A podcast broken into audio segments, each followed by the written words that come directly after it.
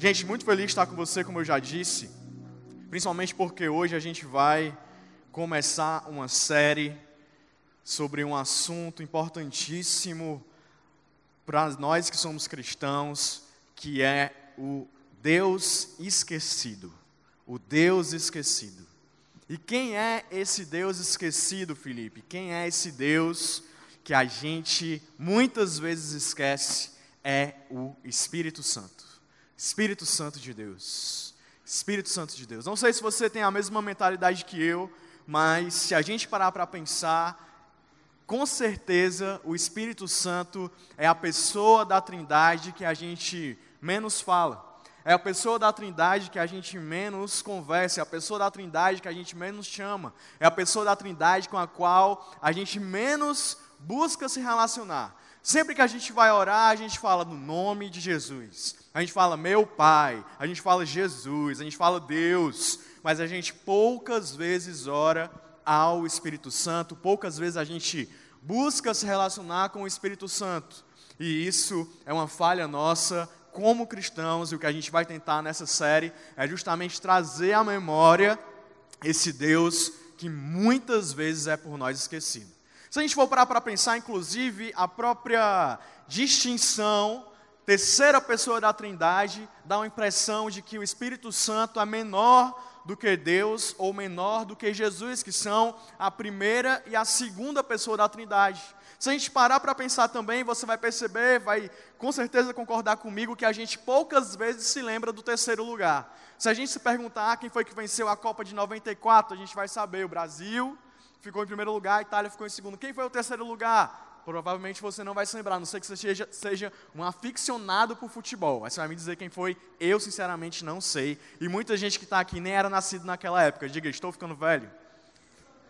35 anos fiz esse ano, mas glória a Deus, ainda estou com o cara de 25. Né? Amém. Vamos lá. E aí o que acontece? É a realidade. Muitas vezes a gente deixa o terceiro lugar esquecido, em esquecimento, mas com o Espírito Santo de Deus, a gente não pode fazer isso. Na verdade, a gente precisa desesperadamente abrir um espaço para que o Espírito Santo de Deus ele haja nas nossas vidas, para que a gente de verdade conheça essa pessoa da Trindade, conheça esse Deus, para que ele haja com todo o seu poder e com todas as suas características na nossa vida, a gente precisa de verdade conhecer ao Espírito Santo de, de, de Deus, perdão, e nos examinar como nós estamos nos relacionando com Ele, porque existe uma, um abismo entre quem é o Espírito Santo de Deus nas Escrituras e quem é o Espírito Santo que nós vivemos hoje em dia. Quantas passagens a gente lê na Bíblia sobre o Espírito Santo de Deus fazendo coisas magníficas e hoje em dia, nas nossas vidas, no nosso dia a dia, a gente não percebe o Espírito Santo de Deus fazendo a mesma coisa. Por que isso acontece? É simplesmente porque a gente não conhece e porque a gente não se relaciona com o Espírito Santo de Deus como a gente deveria. Se você parar para olhar na Bíblia, você vai ver lá em Gênesis no capítulo 1, versículo 2, que o Espírito Santo de Deus, ele já estava pairando sobre as águas antes mesmo de Deus criar a terra. Se você for ver em João no versículo 16, você vai perceber que Jesus ele diz: "Olha, eu estou indo e eu preciso ir para o meu Pai, para que o Espírito Santo venha e ele esteja entre vocês", ou seja, Jesus estava dizendo: "Eu vou porque eu preciso que ele venha".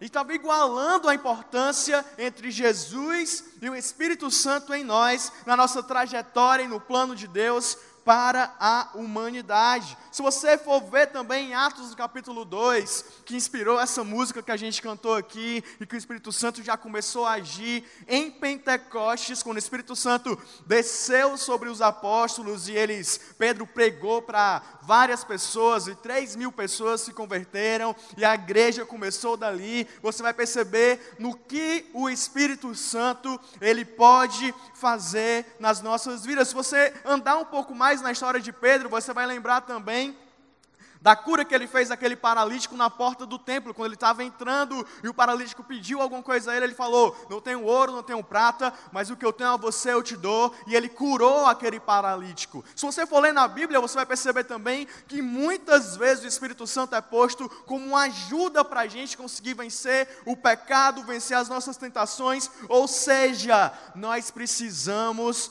do Espírito Santo.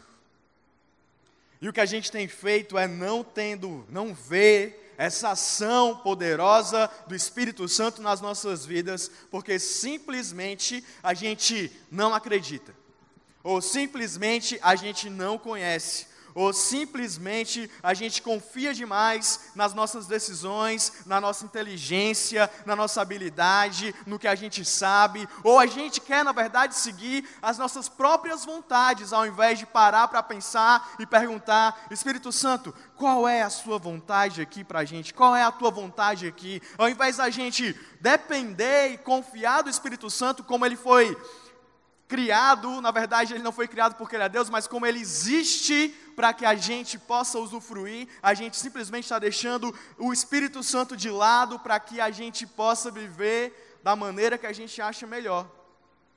E o Francis Chan ele tem uma frase que é assim, magnífica, e ilustra bem o que a gente quer combater e tem acontecido na igreja nesses dias, que ele diz assim, ó, se eu fosse Satanás, e o meu objetivo final fosse frustrar os propósitos de Deus e o seu reino, uma das minhas principais estratégias seria levar os frequentadores de igreja a ignorar o Espírito Santo.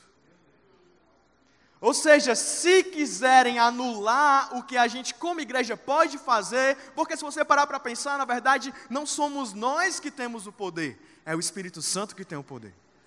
Não somos nós que conseguimos ser um corpo todo junto, sabe? 1.600 pessoas na CC Videira Centro, juntas como um corpo só. Não somos nós que temos as nossas habilidades, o nosso coração e a nossa mente voltado para que isso possa acontecer. É o Espírito Santo de Deus que faz isso tudo acontecer.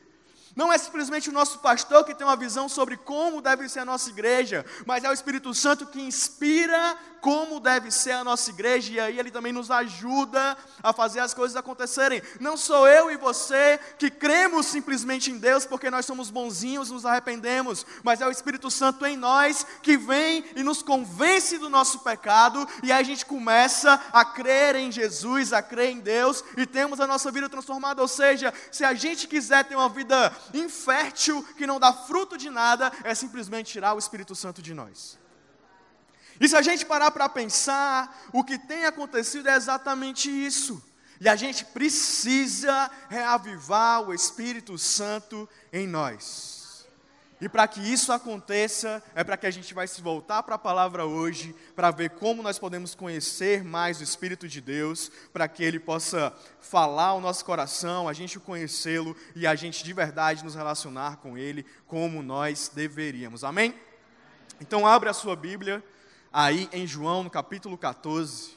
Recomendo que você abra, a gente vai ler aí as palavras de Jesus, a partir do versículo 16. João 14, 16. Se você não está anotando ainda, a oportunidade de você começar a anotar.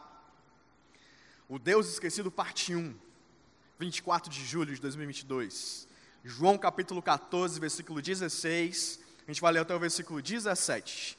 Jesus fala assim: E eu pedirei ao Pai, e Ele dará a vocês outro conselheiro ou seja, outro conselheiro, ou seja, ele está se igualando aqui, olha, eu estou indo, mas vai vir outro conselheiro para estar com vocês para sempre, o Espírito da Verdade.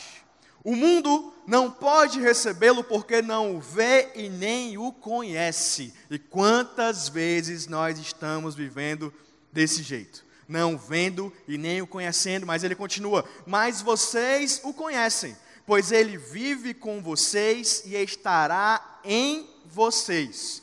Não os deixarei órfãos, voltarei para vocês. Dentro de pouco tempo, o mundo não me verá mais, vocês, porém, me verão. porque eu vivo, vocês também viverão. Naquele dia compreenderão que eu estou com o Pai, vocês em mim e eu em vocês. Quem tem os meus mandamentos e lhes obedece, esse é o que me ama. Aquele que me ama será amado por meu Pai, e também o amarei e me revelarei a ele. Disse então Judas, não Iscariotes: Senhor, mas por que te revelarás a nós e não ao mundo? Jesus respondeu: Se alguém me ama, obedecerá a minha palavra. Meu Pai o amará, nós viremos a ele e faremos morada nele. Aquele que não me ama não obedece às minhas palavras. Essas palavras que vocês estão ouvindo não são minhas, são do meu Pai que me enviou. Tudo isso tenho dito enquanto ainda estou com vocês, mas o conselheiro, o Espírito Santo, que o meu Pai enviará em meu nome, ensinará a vocês todas as coisas e fará vocês lembrarem tudo o que eu disse. Deixo a paz a vocês, a minha paz dou a vocês. Não a dou como o mundo a dá, não se perturbe o seu coração e nem tenham medo. Não sei se você percebeu, mas Jesus, ele fez uma salada grande aqui. Ele falou assim: Eu estou indo para o Pai, mas eu vou enviar para vocês um conselheiro. Eu vou estar com o Pai, mas vocês estarão comigo. E se vocês acreditarem, se vocês obedecerem, nós estaremos em vocês. Ou seja, o que ele estava fazendo aqui era explicando quem era o Espírito Santo, qual o relacionamento da gente com ele, da gente com Jesus, da gente com o Pai, do Pai com Jesus, do Pai com o Espírito Santo, e dizendo: Olha, nós aqui somos um, e uma parte de nós vai estar em vocês, e para que essa parte esteja em vocês, primeiro, vocês têm que me conhecer, porque se vocês forem do mundo, vocês vocês não me conhecem, ele não está em vocês. E se vocês estiverem com ele, vocês têm que obedecer. E como é que vocês obedecem? Me amando. E como é que vocês amam? Me obedecendo. Ou seja, Jesus está aqui misturando tudo e dizendo simplesmente: ame e acredite em Deus obedecendo, e aí ele vai morar em você. Deus, Jesus, Espírito Santo, Ele quer morar em você. A gente precisa de verdade valorizar quem Ele verdadeiramente é e nos relacionar com Ele da forma que Deus deseja. E para a gente fazer isso, a gente precisa conhecê-lo. E aí eu vou passar aqui quatro pontos sobre quem é o Espírito Santo, para que a gente possa conhecê-lo e a gente possa se relacionar com ele da forma correta. Primeiro ponto, o Espírito Santo, ele é uma pessoa. O Espírito Santo é uma pessoa. Como assim o Espírito Santo ele é uma pessoa? A gente tem alguma dificuldade para conseguir entender isso, porque quando a gente vai para o Pai, a gente tem os nossos pais. Ou se a gente não tem o nosso pai, a gente tem um avô, ou tem um tio, ou tem o pai de um amigo, ou tem alguém que acaba exercendo um pouco essa função. E a gente consegue perceber como um pai deve agir para as nossas vidas, qual o nosso relacionamento com o pai. A gente compreende, a gente consegue entender nos nossos olhos carnais, a nossa mente limitada, qual a relação de um pai com um filho, e a gente consegue se colocar nessa posição em relação ao nosso Deus. Com Jesus é muito parecido, porque ele é o filho desse pai, e a gente consegue se enxergar nele, a gente consegue se achar como alguém precioso para esse, esse pai, alguém que, como nós, passou dificuldades dificuldades nessa terra, viveu aqui, passou as tentações, teve seus momentos de alegria, momentos de tristeza, teve relacionamentos com as outras pessoas e morreu e viveu nessa terra. Então, por eles serem algo palpáveis que a gente consegue ver, a gente consegue enxergar que eles são uma pessoa em todos os seus aspectos, no sentido de ter relacionamentos, de falar, de ter vontade, de ter sentimentos, de ter, sabe, todos, tudo que uma pessoa pode passar, entende? Mas o Espírito Santo, quando a gente fala a respeito dele, como a gente não tem algo palpável para dizer, Espírito Santo, o que é um Espírito? A gente não consegue muitas vezes entender, então ele foge muito para a gente da situação, do entendimento de que ele é uma pessoa. Mas se a gente for para João 14, 26, Jesus diz: Mas o conselheiro, o Espírito Santo que meu Pai enviará em meu nome, ensinará a vocês todas as coisas e fará que vocês lembrem tudo o que eu disse. Ou seja, Jesus está falando, ele é um conselheiro. Ele é alguém, ele é um consolador, ele é um ajudador, ele é alguém designado para nos ajudar. Isso é muito diferente de ser o que a gente muitas vezes acha que o Espírito Santo é, uma coisa ou um poder, ou uma energia. Ah, o que é o Espírito Santo? É um poder. O que é o Espírito Santo? É um mover. Ah, o Espírito Santo é o que? É uma energia. É algo. É, um, é algo que eu posso usar. É o que eu disse. Eu digo aqui, fala, faz Espírito Santo e ele faz. É algo como se ele obedecesse uma ordem minha, ao invés dele ter uma, ser uma pessoa. No grego, quando a gente vai aqui no original, essa palavra conselheiro quer dizer paracleto, que quer dizer chamar para o lado, no sentido de ter alguém que é chamado para ficar ao nosso lado para nos ajudar.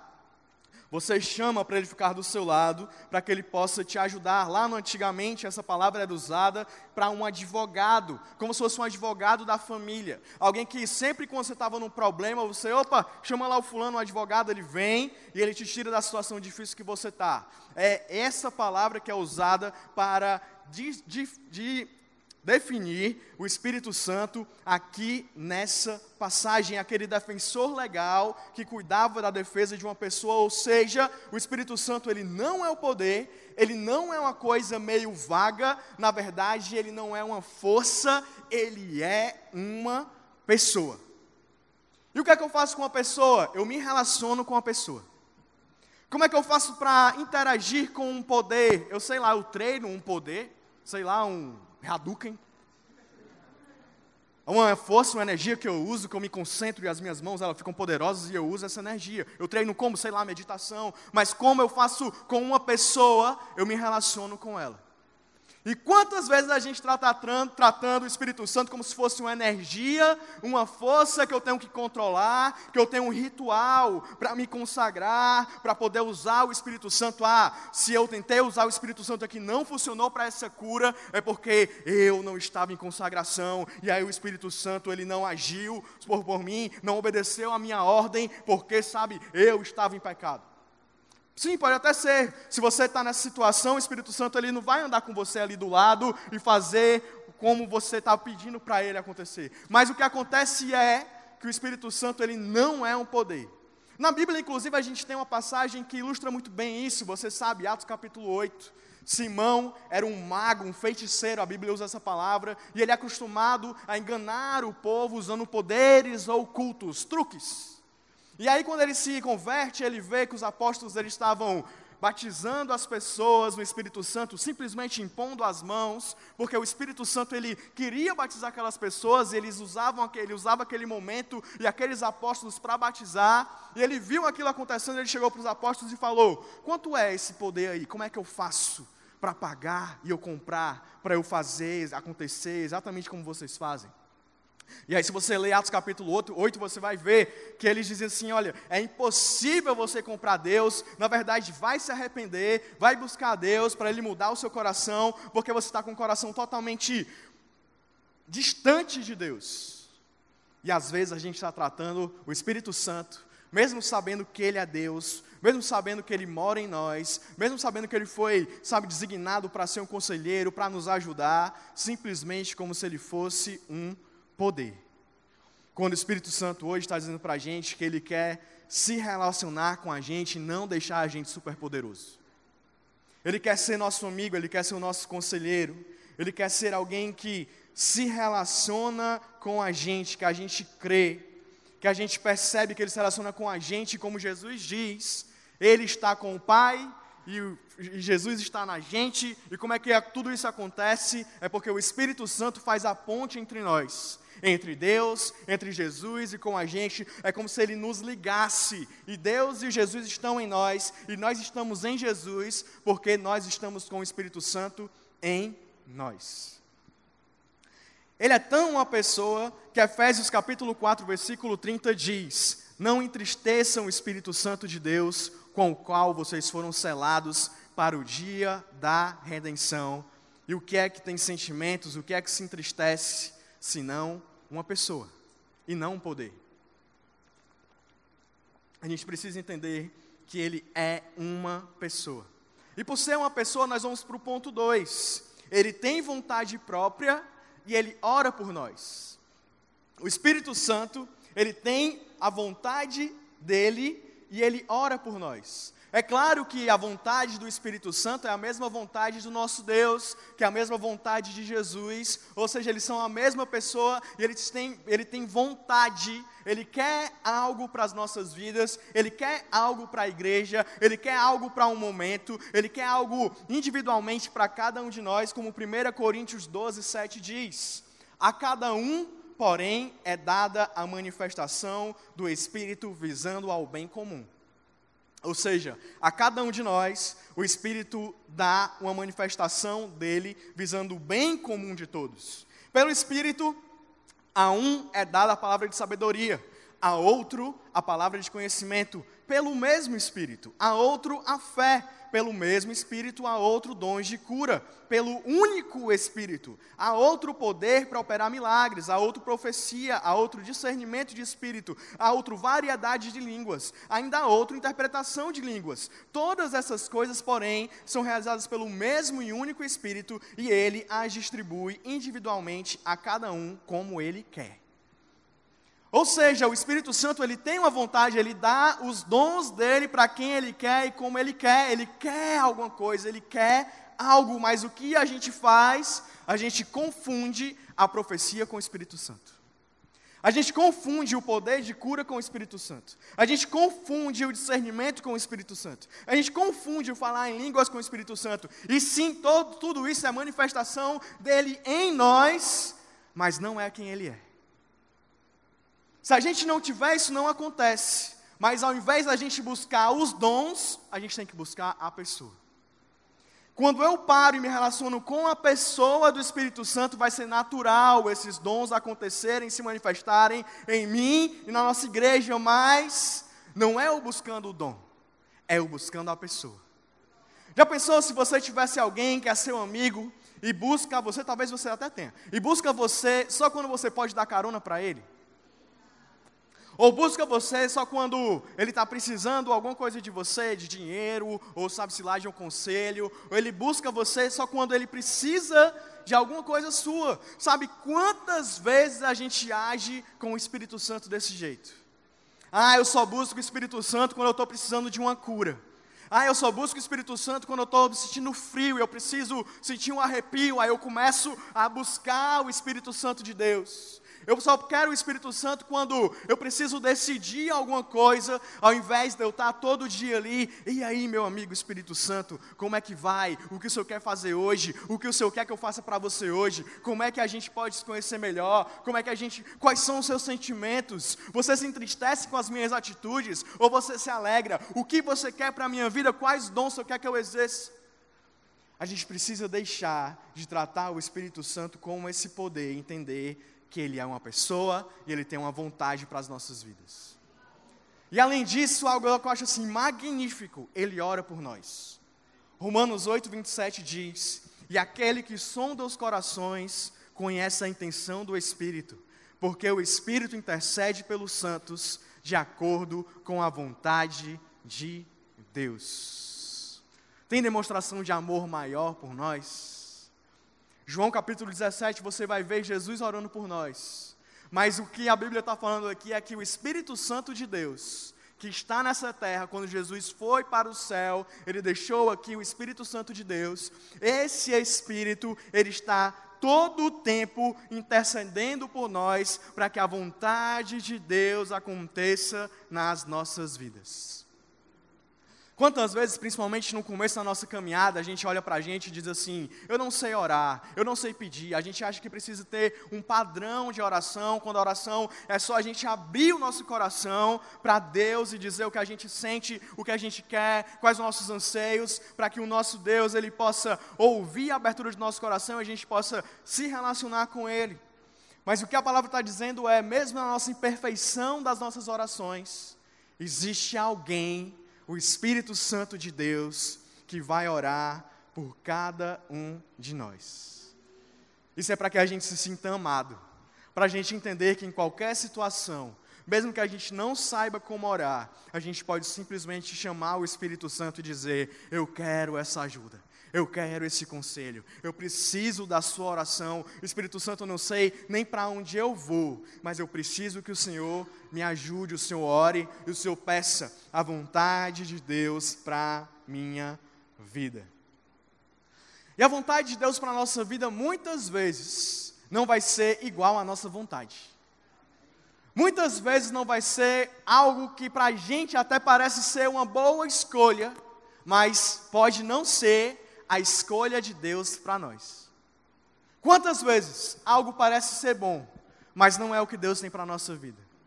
Algo parece ser bom aos nossos olhos, a gente olha, a gente coloca os prós e os contras, e a gente vê, poxa, isso aqui é coisa boa, mas não era vontade de Deus para nós. Vou te dar um exemplo, Atos 16, versículo 6. Paulo e seus companheiros viajaram pela região da Frígia e da Galícia, tendo sido impedidos pelo Espírito Santo de pregar a palavra de Deus na província da Ásia. Ou seja, o que ele ia fazer era pregar. Ele queria entrar na Ásia e começar a pregar a palavra de Deus, mas o Espírito Santo falou assim: ei, ei, ei, parece uma boa ideia, mas não é o que a gente tem para você. Parece ser uma boa ideia, mas não é para você fazer isso agora. E depois as pessoas foram estudar isso aqui e eles viram que como o cristianismo se concentrou ali pela Europa, pela aquela parte do mundo naquele momento, foi aonde tinha mais pessoas que conseguiram espalhar o cristianismo por todo o mundo. E se eles tivessem talvez entrado, investido ali, a gente não teria recebido, não teria recebido da mesma maneira, deu para entender? O que a gente, o que eu quero dizer é, Muitas vezes a gente erra o tempo, a gente erra a hora e a gente erra o modo, porque a gente não está perguntando para o Espírito de Deus o que Ele quer que a gente faça. Muitas vezes algo que parece ser bom não é a vontade de Deus para a nossa vida. E como eu sei qual é a vontade de Deus para a gente, uma palavra para isso se chama obediência a Deus. Deus já deixou essa palavra, Deus já deixou os conselhos, Deus já deixou, sabe, a gente buscar o Espírito Santo de Deus, para que a gente possa entender e saber o que Ele quer para a nossa vida, e como a gente vai cada vez mais andando em obediência, a gente vai entendendo a vontade dEle para a nossa vida, e a gente vai temendo e obedecendo a Deus, a gente ama, a gente teme a Deus, no sentido de, poxa, eu tenho respeito, o que Ele fala para mim eu faço, porque Ele simplesmente é Deus, e aí a gente ama e obedece, e a gente vai entendendo e vai vendo a vontade dele para a nossa vida. Salmos 24, perdão, 25, 12, fala exatamente sobre isso, diz assim: Quem é o homem que teme ao Senhor? Ele o instruirá no caminho que deve seguir. Viverá em prosperidade, e os seus descendentes herdarão a terra. Continua: O Senhor confia os seus segredos aos que o temem e os leva a conhecer a sua aliança, ou seja, eles têm uma aliança com Deus, Deus revela os segredos a ele, e a vontade desse de Deus é revelada a esse homem que simplesmente teme ao Senhor, que obedece a Deus. Como é que eu sei, Felipe, qual é a vontade de Deus para mim? É você começar obedecendo. E aí, como você obedece uma vez, ele fala: opa, aqui eu posso confiar. Aí ele fala de novo com você. Aí você obedece também. Aí ele, duas vezes, vou falar, continuar falando, e vai, vai, vai, aos poucos, ele vai revelando a vontade e o que ele quer para a nossa vida, conforme a gente vai simplesmente obedecendo a esse Deus. Mas o Espírito Santo, já entrando no ponto 3, quase chegando no 4 para a gente finalizar, ele também é Deus. Anote aí, o Espírito Santo é Deus.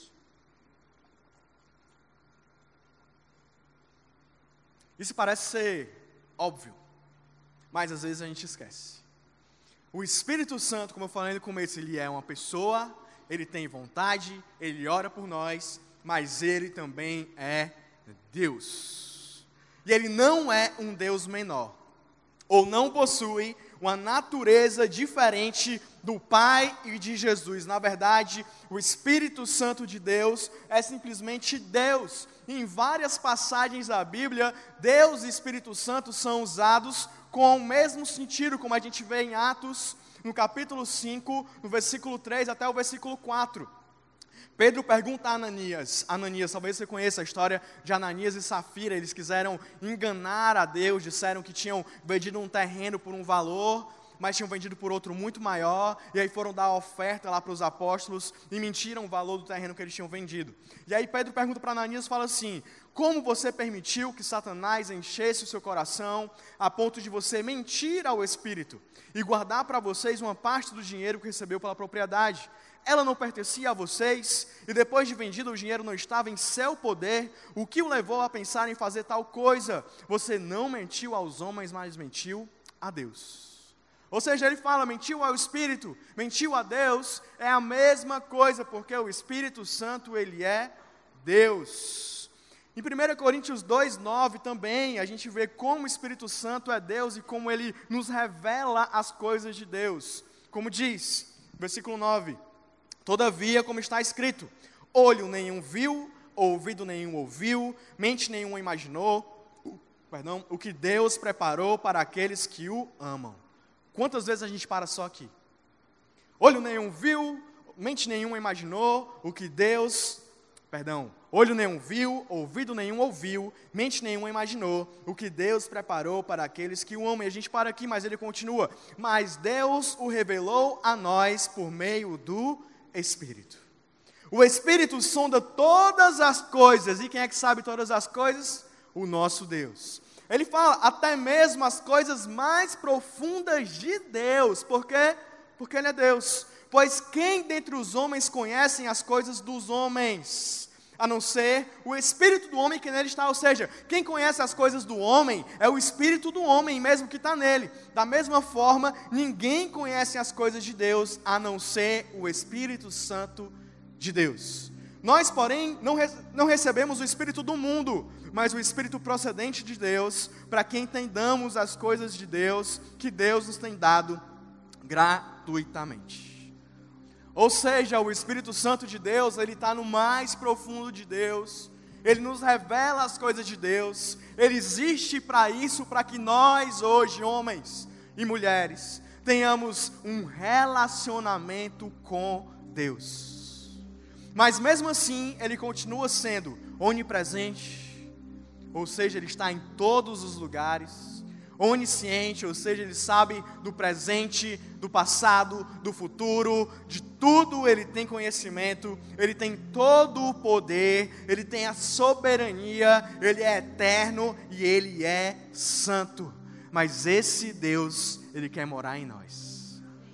Mas esse Deus, ele quer estar em nós e o que ele quer é cada vez mais ter esse relacionamento profundo com a gente, para que as coisas ainda mais profundas de Deus sejam reveladas para a gente pouco a pouco, dia a dia, conforme a gente vai aprofundando a compreensão e o conhecimento de quem esse Deus é. A gente precisa buscar ainda mais o Espírito Santo. A gente precisa deixar ele tomar as rédeas da nossa vida, porque o Espírito Santo ele é Deus e o ponto 4, ele é eterno e ele é santo. São dois atributos de Deus que a gente quer entrar e aprofundar aqui nesse ponto 4.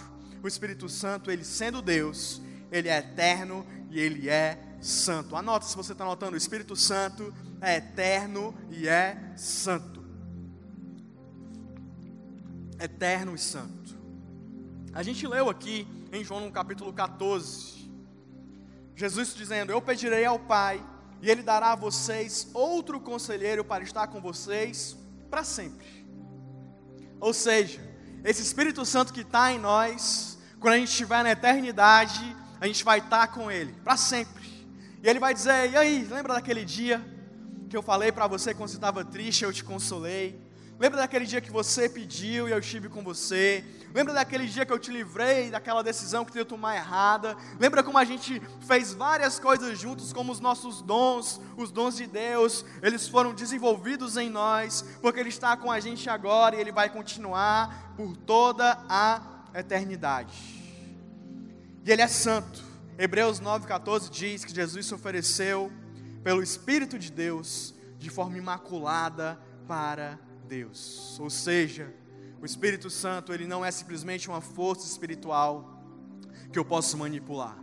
Ele não é simplesmente uma força um poder que vem e vai com o vento, mas ele é eterno e ele existe desde a gênesis do mundo, e ele é poderoso, e ele é cheio de glória, de graça, de amor, e o que ele quer fazer com a gente é nos salvar, é nos convencer, é nos consolar, é nos ajudar.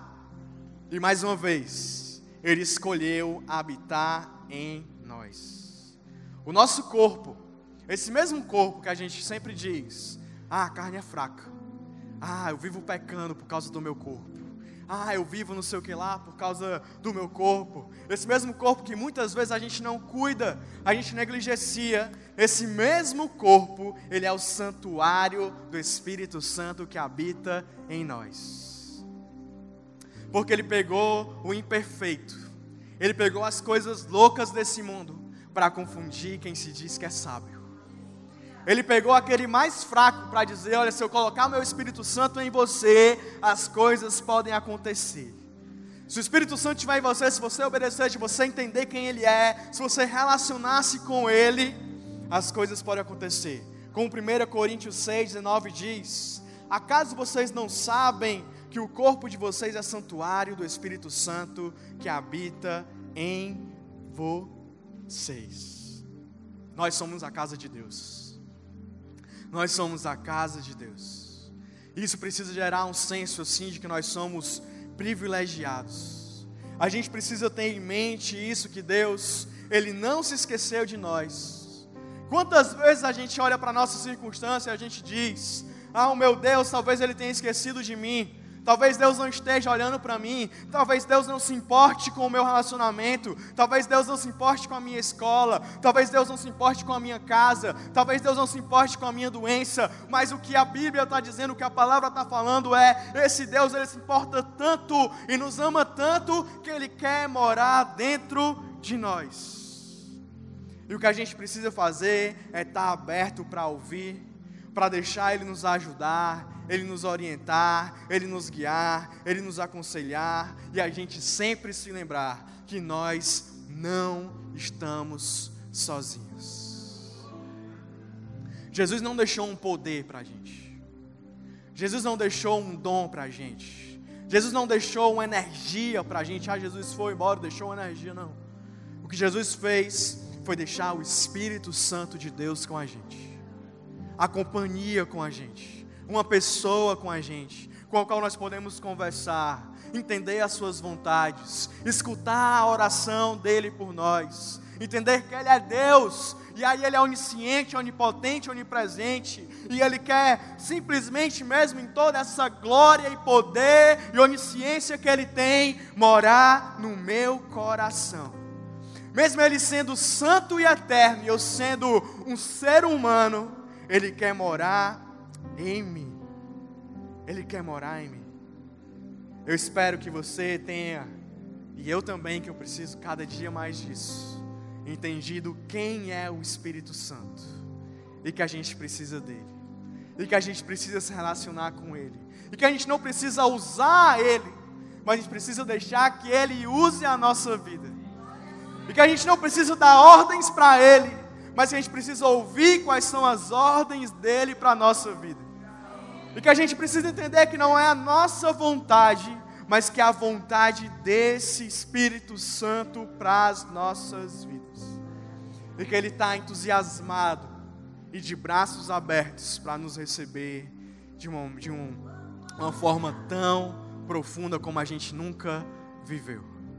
Quero dizer para você, talvez você esteja aqui, você tenha mais tempo de crente do que eu tenho de idade. Mas o Espírito Santo ele tem algo para fazer na tua vida ainda.